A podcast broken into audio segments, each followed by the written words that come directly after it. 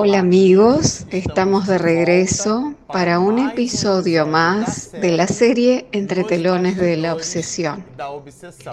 Este es el episodio número 32. Bueno, a usted que nos está acompañando le decimos que en este episodio nosotros finalizaremos el cuarto capítulo de esta obra, en donde la venerable entidad Glaucus, que Miranda nos revelará su nombre en el sexto capítulo, se trata de una entidad, un espíritu benévolo, que nos brinda una verdadera clase sobre los procesos de hipnosis, sobre los procesos de magnetización, de identificación fluídica a través del campo mental. Y esa clase que él nos brinda corrobora los mecanismos de los procesos obsesivos. Entonces, de todo lo que vimos hasta ahora, el pivot, el vehículo conductor de esta historia gira alrededor de los procesos de la sintonía mental. Y podemos leer lo siguiente.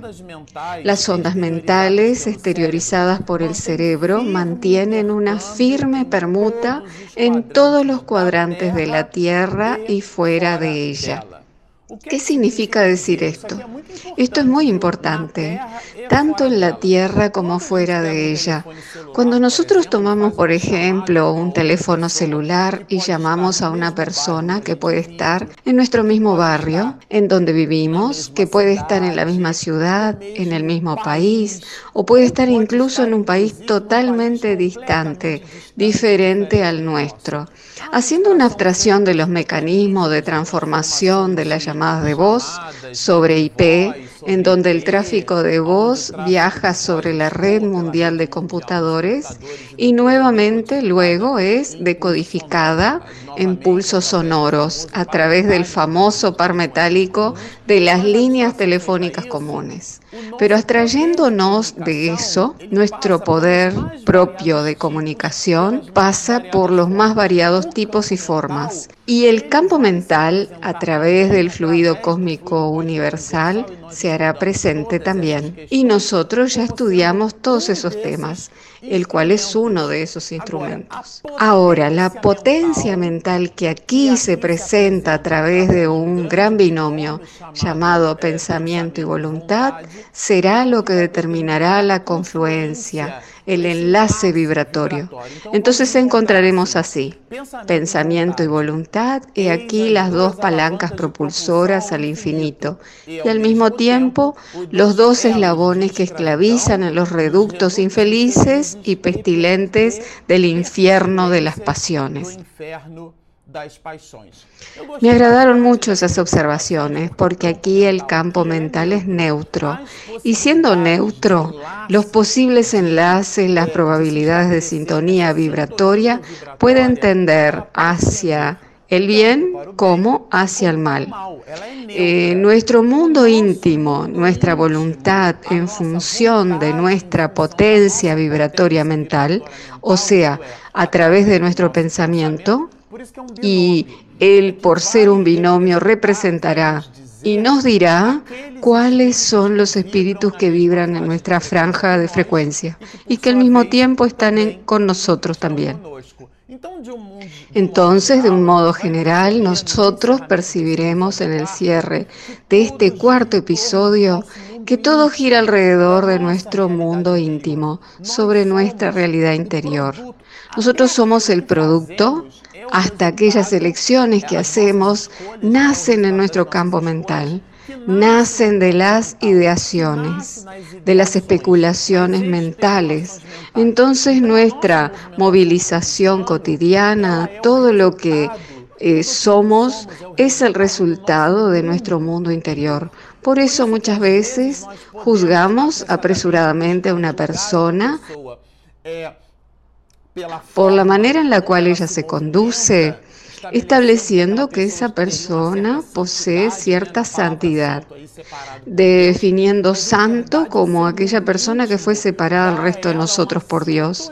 Sin embargo, en su mundo íntimo, ella brinda una sintonía mental, la cual establece un campo vibratorio que atrae y al mismo tiempo ella se siente atraída hacia los espíritus que pueden incluso inducirla a través de esos procesos magnéticos que nosotros ya entendimos lo que nos dijo el espíritu, que son procesos hipnóticos también a tal punto que ella sí mismo establece comportamientos que están alineados tanto a su complexión moral como los que están alineados con el espíritu que establece la sintonía a través de ella. Y entonces encontraremos lo siguiente. Cielo o infierno, por lo tanto, son dependencias que construimos en nuestro interior, vitalizadas por las aspiraciones y mantenidas con gran esfuerzo por las actitudes que imprimimos diariamente en nuestra existencia.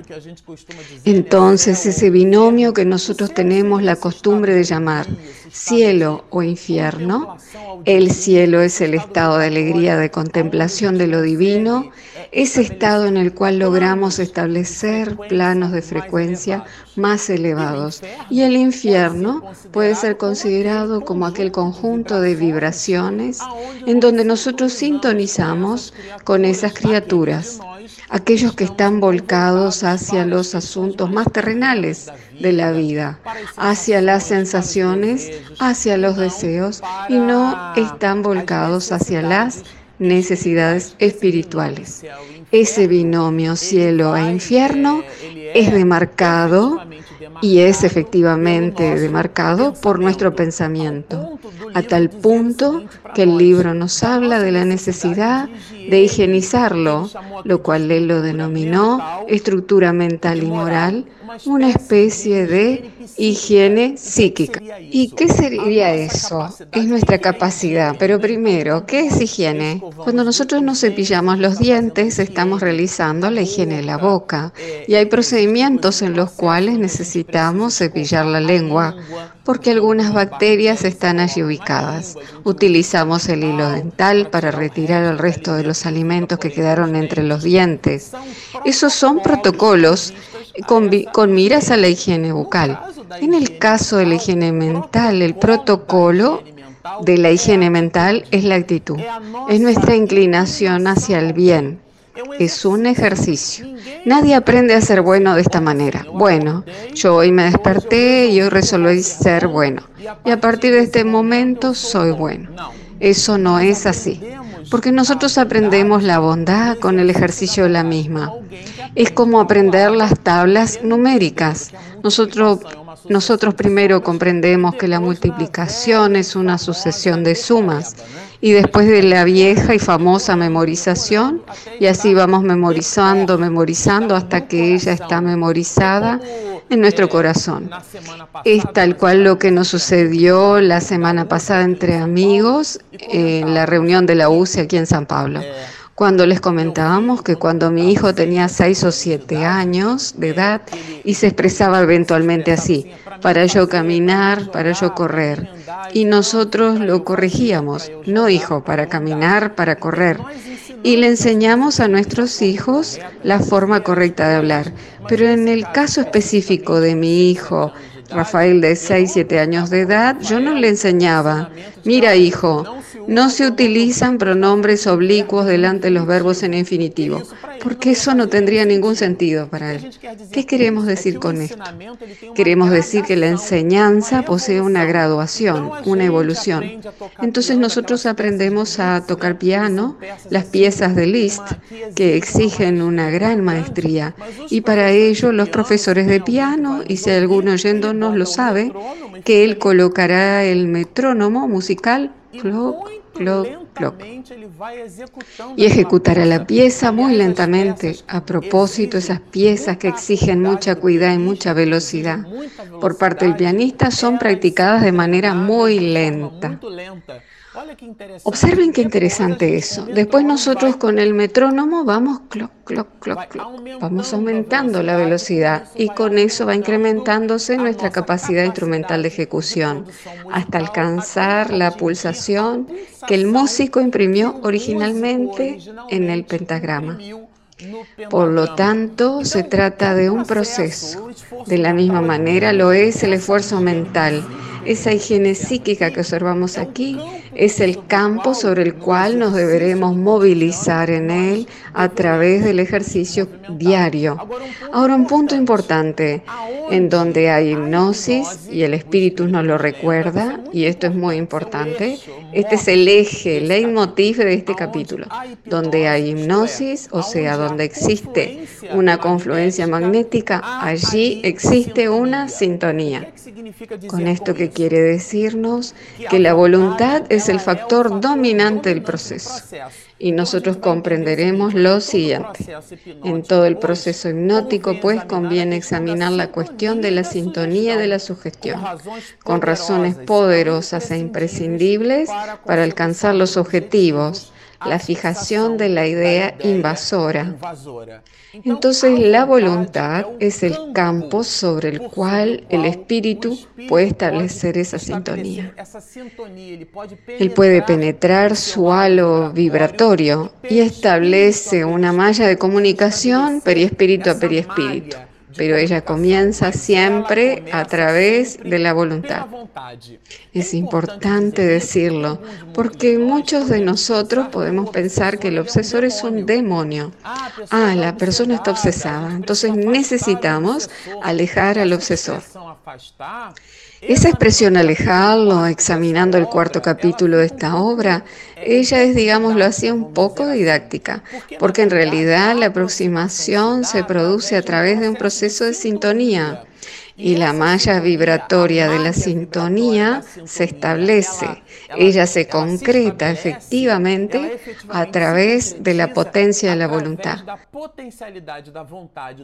tanto del espíritu que desea dominar, así como la de aquel espíritu que va a ser dominado y que está vibrando en la misma frecuencia. Entonces, esos asuntos de la voluntad, de la permisividad de la persona que recibe el proceso obsesivo, del obsesado, y del otro que ejecutará su influencia, que domina, que genera sus procesos hipnóticos, sus procesos obsesivos en los grados más variados. Todo eso sucede únicamente porque existe una permisividad vibratoria de pensamiento y de voluntad a través de ese binomio. Y el espíritu glauco nos dirá aquí, y ya lo estudiamos, que esa obsesión, ella puede darse de espíritu desencarnado, aquel que ya regresó a la erraticidad, hacia el encarnado. Entonces la persona recibe, por ejemplo, una sugestión hacia el alcohol, hacia el cigarro. Ella recibe una sugestión como el mismo Miranda abre la obra diciéndonos hacia la glotonería, ella recibe una sugestión hacia, la maledicencia, porque existen personas que no logran vivir sin ocuparse de la vida ajena. Todos ellos son procesos obsesivos que se van ampliando. Pero eso no es un proceso que sucede en contradicción con aquel que efectivamente se manifiesta como obsesado.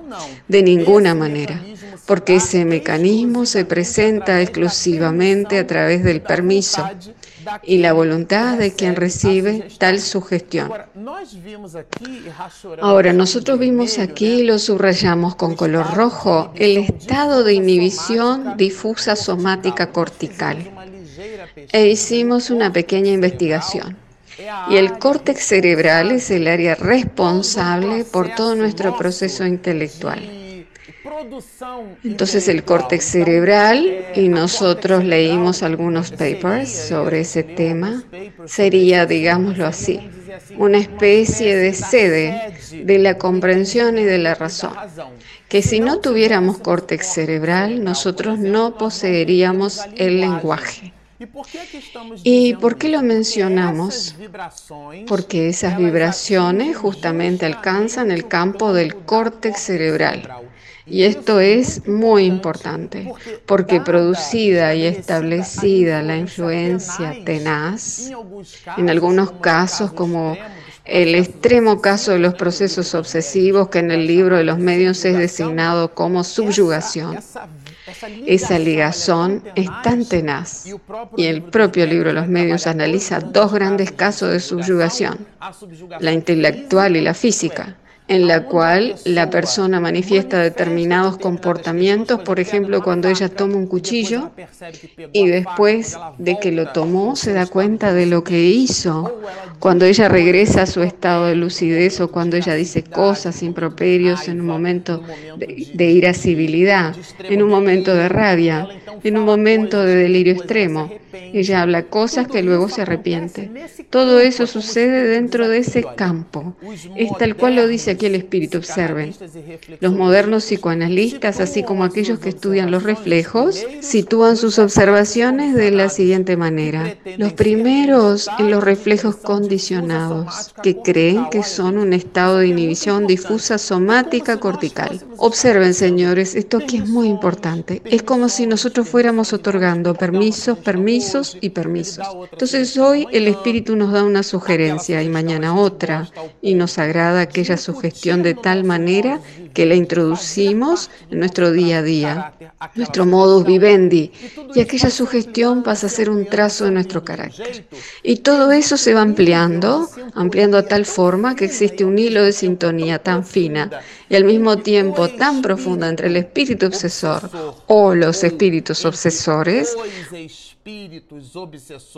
porque podemos estar ligados y asociados a un conjunto de espíritus que vibran en aquella franja de frecuencia.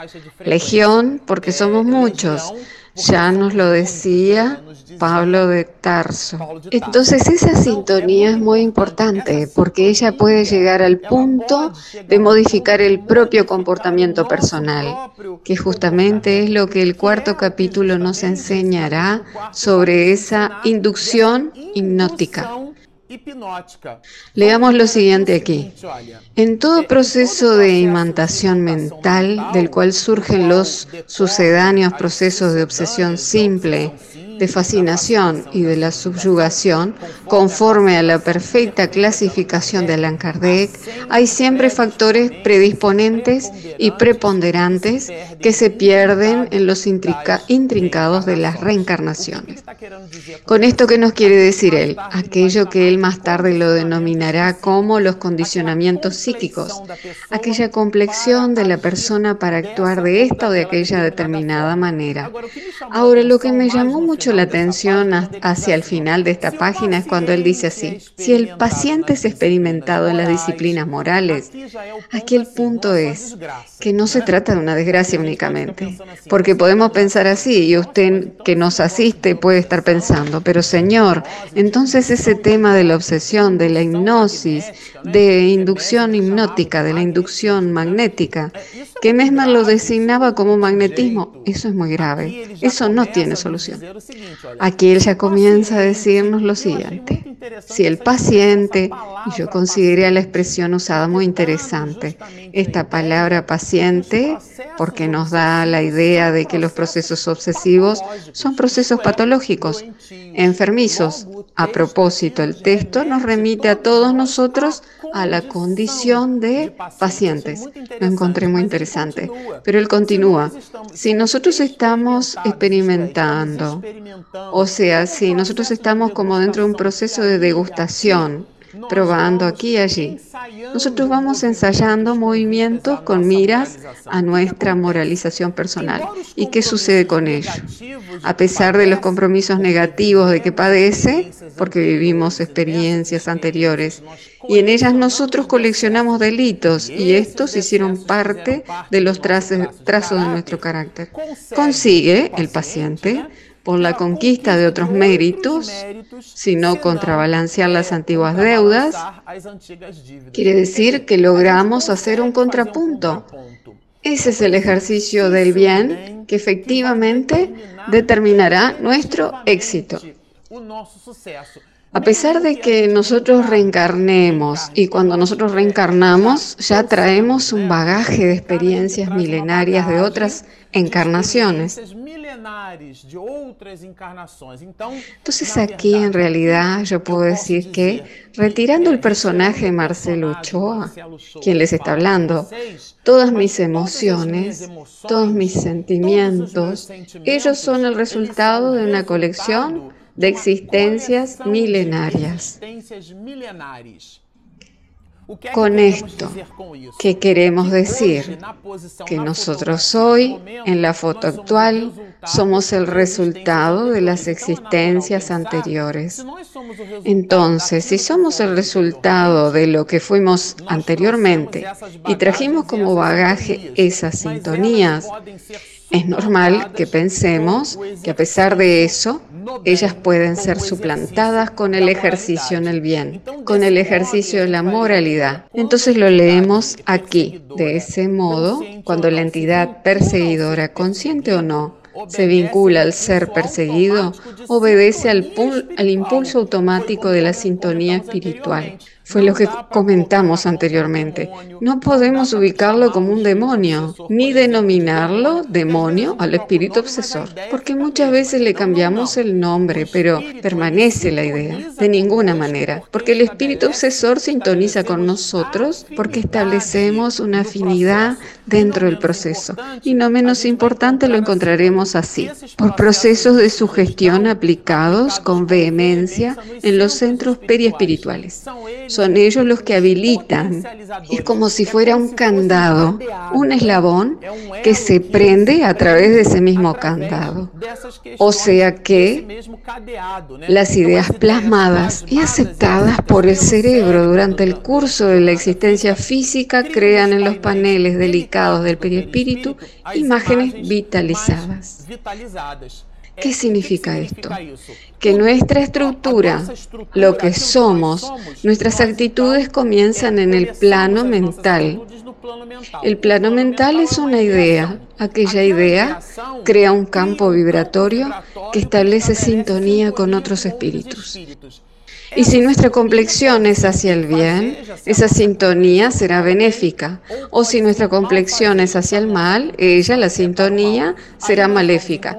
Y lo encontraremos allí justo en la página 101 del español, 121 del portugués, en este slide. Por esa razón, la vitalización de ideas edificantes construye el cielo generoso de la felicidad. Entonces nosotros necesitamos imprimir en nosotros las sugestiones hacia el bien. Es una especie de mantra, una especie de ejercicio que realizamos y lo encontraremos cuando Miranda menciona en la obra lo que él denominó espiritismo con Jesús, que es justamente ese espiritismo de pensamiento y de actitudes, el orad y vigilad. Considere esto muy interesante. ¿Por qué espiritismo con Jesús? Porque existe el espiritismo sin Jesús, aquel volcado hacia la fenomenología, aquel espiritismo que aparece en la tercera parte del ítem 28 del libro de los medios, conformado por los espíritas imperfectos, que son aquellos que recibieron el mensaje, comprendieron su importancia, pero no modifican sus actitudes. Y nosotros encontraremos esta indicación que no es menos importante, que la felicidad tiene sus bases en el renunciamiento y en la abnegación. Entonces, de todo eso que comentamos hasta ahora sobre los procesos hipnóticos, si usted no recuerda nada de lo que dijimos, guárdese simplemente estas dos palabras, renuncia y abnegación. ¿Por qué la renuncia? Porque nosotros necesitamos ubicarnos lejos del hombre Necesitamos renunciar al hombre viejo, renunciar a lo que nos gustaba anteriormente, pero en conflicto con la nueva propuesta, con lo nuevo. Eh, por ejemplo, es comparable a aquella persona que decide prepararse para el examen de ingreso a medicina. Ella ve que se van a la playa todos todo el mundo, pero ella está compenetrada en su necesidad de estudiar para aprobar el ingreso. Entonces ella de ninguna manera se sentirá triste o angustiada. Y la abnegación, porque el ejercicio de ese binomio de pensamiento y voluntad, todo eso es lo que crea una potencia electromagnética. Y esos valores eh, representan incluso nuestro color moral. Y los espíritus son observados en el mundo espiritual con Y ese color es el resultado de su densidad vibratoria. Y esta es el resultado de su mundo íntimo o interior, de su campo mental. Por lo tanto, todo comienza en la mente, pensamiento y voluntad, renuncia y abnegación. Bueno, nos quedamos por aquí con esto. Nosotros finalizamos el cuarto capítulo. En el quinto capítulo nosotros continuaremos con esta maravillosa historia romance, deseándole a ustedes que continúen estudiando con nosotros. Si usted aún no se inscribió en nuestro canal, inscríbase, Espiritismo e Mediunidad, que lo puede encontrar también como Marcelucho Oficial. Y si usted tiene un smartphone, puede acompañarnos descargando nuestro aplicativo gratuito por Google Play y por Apple Store. Entonces descargue la app, suscríbase a nuestro canal, síganos y mucha paz.